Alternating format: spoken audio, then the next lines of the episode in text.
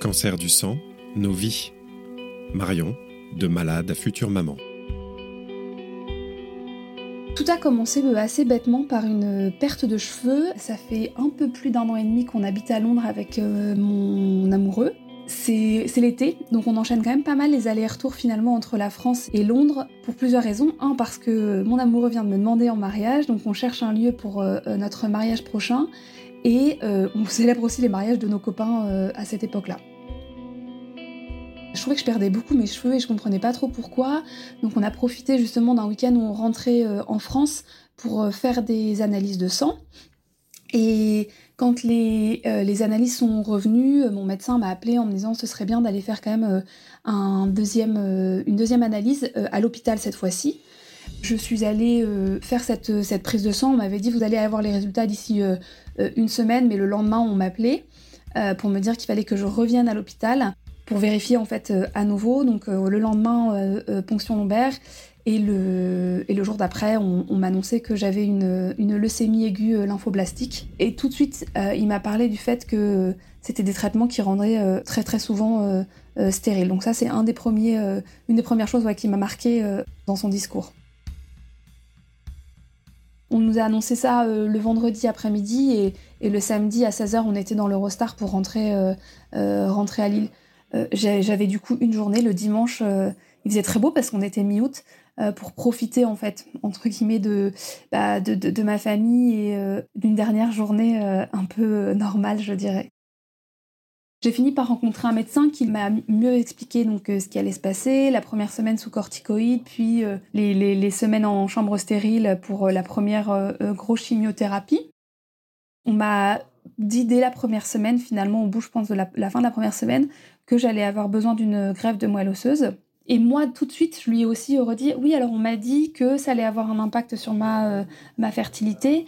Et elle m'a dit, euh, oula, alors attendez, là, oui, mais on en parlera plus tard parce que c'est pas, euh, c'est pas le, c'est pas le sujet du moment. On va d'abord essayer de, de, vous soigner correctement pour ce que vous avez. Et donc c'est un sujet qu'on a mis à part au début. Après, les gynécologues, ils ont aussi un discours qui est très, euh, je dirais, positif sur tout ce qui peut euh, se passer. Donc, 3-4 jours après, on en reparlait. Euh, la stérilité est là, mais il y a des solutions. Et la première dont on m'a parlé, c'était effectivement la conservation d'ovocytes. Avec mon conjoint, on s'est dit, bon, bah voilà, ça c'est la première étape, en tout cas pour essayer d'avoir des enfants. Il y a cette étape-là qui va arriver. Et je me souviens très bien des discussions qu'on avait eues avec lui à l'époque, où en fait moi j'étais épuisée, j'avais une grève qui était à venir, euh, j'étais assez euh, angoissée à l'idée de retourner en chambre stérile parce que ça a été pour moi une épreuve assez difficile. Et, euh, et, je lui ai dit, écoute, je pense que j'ai pas la force, enfin je peux pas me faire ça en plus en fait, c'est trop pour moi. Et, et en même temps c'était difficile parce que enfin, je lui ôtais aussi cette chance-là d'avoir des enfants avec moi un jour. Et, et il m'a dit Marion, je sais que c'est dur, mais je pense qu'il faut que tu le fasses parce que comme ça, tu n'auras jamais de regret en fait de ne pas l'avoir fait.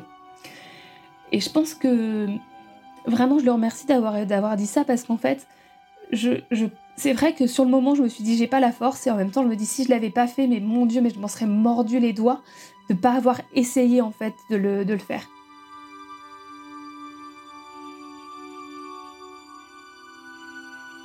Donc finalement, on y est allé, on a fait donc le traitement.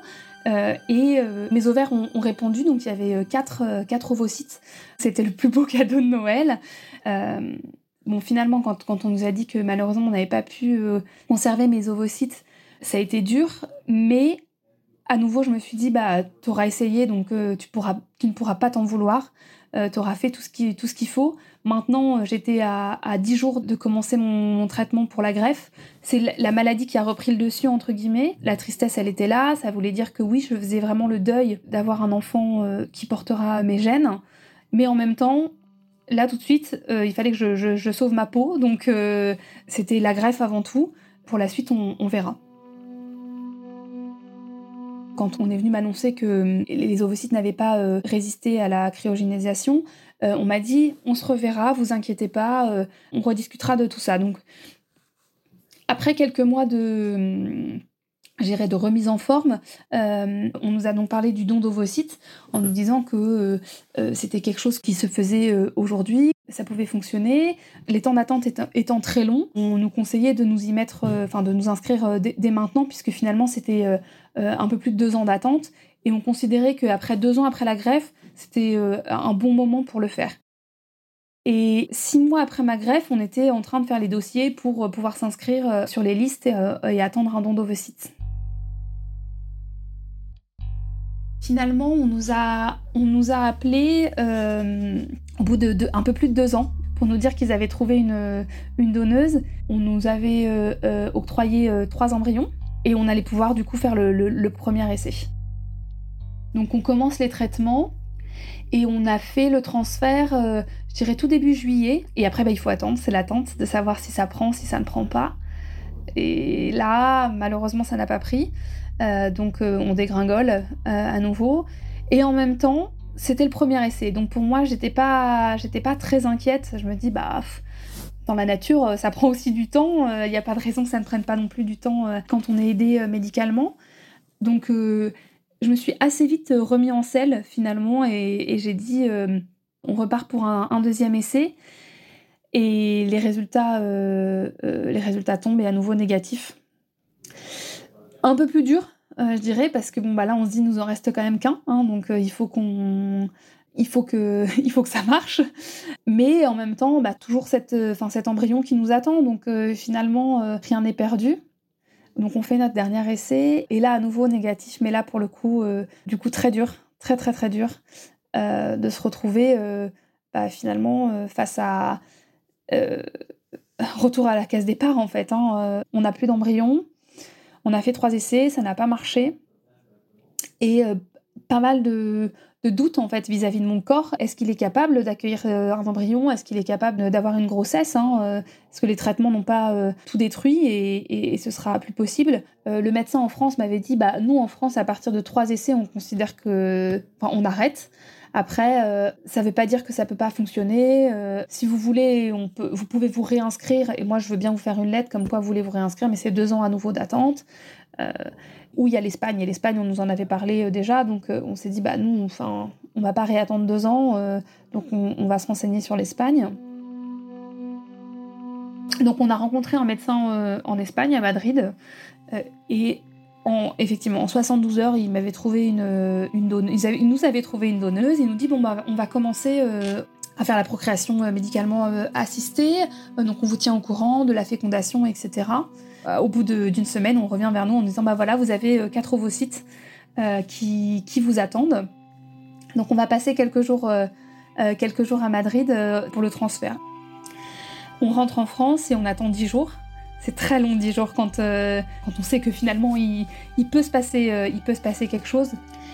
Et au bout de 10 jours, on fait la prise de sang, on a reçu les résultats par email, et là on ouvre l'email et on voit un chiffre, mais le chiffre finalement on ne sait jamais trop ce que ça veut dire ce chiffre. Euh, et bon, on comprend que, c'est positif, enfin que, que, que ça, que priori je suis enceinte.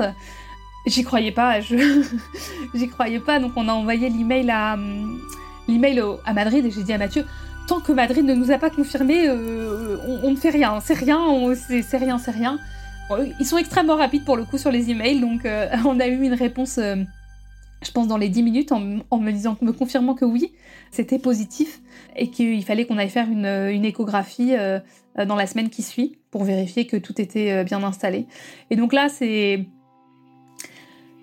c'est un mélange de tout finalement parce que c'est beaucoup de surprises de se dire que bah ainsi c'est ça a marché. Euh, bien sûr de la joie, enfin et en même temps tellement de questions qui, arrivent. C'était tellement euh, Bien sûr, on s'était préparé à ça, mais on s'était aussi beaucoup préparé euh, à ce que ce soit négatif parce que c'est ce qu'on avait vécu jusque-là. Et, et là, bah, on rentre dans le process du coup de, bah, d'une grossesse normale finalement. Hein. On fait les échographies euh, et aujourd'hui, je suis euh, enceinte d'un peu plus de 3 mois et demi euh, suite à cette PMA.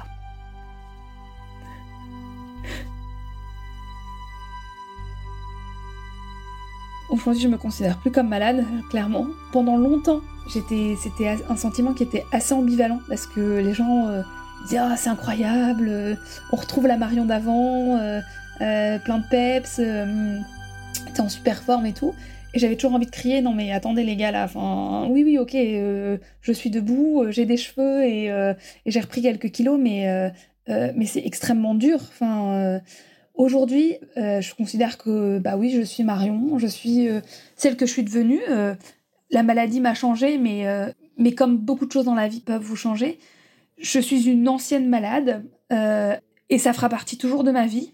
mais en tout cas, je mets ça. Je, veux, je, ne veux plus qu'on me catégorise, oui, comme, comme quelqu'un de, de, malade. Je vais être considérée comme toutes les femmes enceintes, avec les, mêmes, les mêmes problématiques, euh, les, mêmes, euh, les mêmes questionnements et les mêmes, les mêmes angoisses. Euh, et, voilà, c'est, enfin, peu importe comment il est fait, finalement, cet enfant, on se retrouve tous dans le même bateau à ce moment-là. Aujourd'hui, finalement, oui, la maladie, elle semble loin. ça va faire, enfin, ça fait cinq ans, un peu plus de cinq ans que j'ai été, que j'ai été greffée. Et elle, euh, elle garde une place quand même en fait dans cette histoire parce que finalement, euh, je, sais ce que je vais raconter à mon enfant et je vais aussi lui raconter euh, tout ce parcours et qui fait que pourquoi, pourquoi il est arrivé d'une manière aussi différente que, que, celle, que celle des autres, mais aussi pourquoi pour nous il, il a un prix, enfin il est, il est pour nous quelque chose qu'on a attendu de façon extrêmement longue et en même temps cette maladie elle m'a aussi donné la force de faire ça parce que c'était un deuxième combat à mener. Toute cette résilience et cette persévérance que j'ai appris ou que en fait que j'avais en moi mais que je ne connaissais peut-être pas avant, elle m'a permis de me remonter à nouveau cette montagne qui était une deuxième montagne euh, à gravir. Aujourd'hui, je dirais que la maladie pour moi elle est elle est quand même là, mais peut-être de façon euh, un peu plus plus douce euh, et je garde plutôt, euh, enfin, j'espère ne garder que la partie effectivement plus positive de ce qu'elle m'a, de ce qu'elle m'a appris, de ce qu'elle m'a apporté aussi, tout ce que les gens m'ont apporté, et, même aujourd'hui, quand on leur annonce qu'on va avoir un enfant et qu'ils connaissent notre parcours, enfin, toute l'émotion que ça peut procurer aux gens, etc. Je me dis, bah, ça rend les choses encore plus belles. C'est marrant, mais ma, psychologue m'avait demandé d'écrire une lettre à mon corps pour lui dire un peu tout ce que je pensais de, lui. Et, finalement, je me dis que bah, c'est, le meilleur des partenaires parce que il a, tout, vécu et il accepte encore euh, de vivre de nouvelles aventures euh, qui seront bien différentes, mais euh, il est, plus fort, je pense, que, ce que je pouvais imaginer. On a beaucoup travaillé avec ma psychologue et avec la sophrologue qui m'ont suivi sur tout le parcours en amont de la PMA euh, euh, et, pendant, la, PMA. Parce que j'avais l'impression que j'avais perdu cette confiance en mon corps. Euh, qui m'avait lâché finalement déjà c'est à cause de lui entre guillemets si j'ai eu cette leucémie c'est lui qui a décidé qu'à un moment il allait partir en vrille et en fait plus j'y pense plus je me dis mais c'est aussi lui qui fait que j'en suis sortie. Et il est aujourd'hui prêt à accueillir un enfant. Donc pense que j'ai retrouvé cette confiance euh, en lui. Euh, et on est vraiment une, euh, une équipe. Je suis aussi assez reconnaissant au corps médical d'avoir tout de suite expliqué les solutions qui pouvaient exister pour ne pas faire de cette stérilité un fardeau supplémentaire pendant les, les, traitements. Et après, je me dis finalement, il y a, y a mille et une façons d'avoir d'avoir des enfants et et celle qu'on a choisie, euh, c'est c'est aussi une belle façon d'avoir euh, d'avoir des, des, enfants et on, peut finalement en être assez, euh, assez fier parce qu'on n'a pas. C'est pas parce qu'on est touché par la maladie et par la stérilité que, que ça veut dire fin de, fin de l'histoire. Le témoignage de Marion retrace son expérience personnelle. En France, le don d'ovocytes est encadré par la loi de bioéthique. Pour toute information relative au don d'ovocytes, nous vous invitons à consulter le site dédié de l'Agence de la biomédecine www.dondovocytes.fr. Cet épisode du podcast Cancer du sang, Nos vies, a été réalisé avec l'association ELI, Ensemble, Lymphome, Leucémie, Espoir. France Lymphome Espoir, SILC, l'association Laurette Fugain, l'AF3M et Abvi. Rendez-vous sur votre plateforme de podcast habituelle pour retrouver tous les épisodes et vous abonner à la série.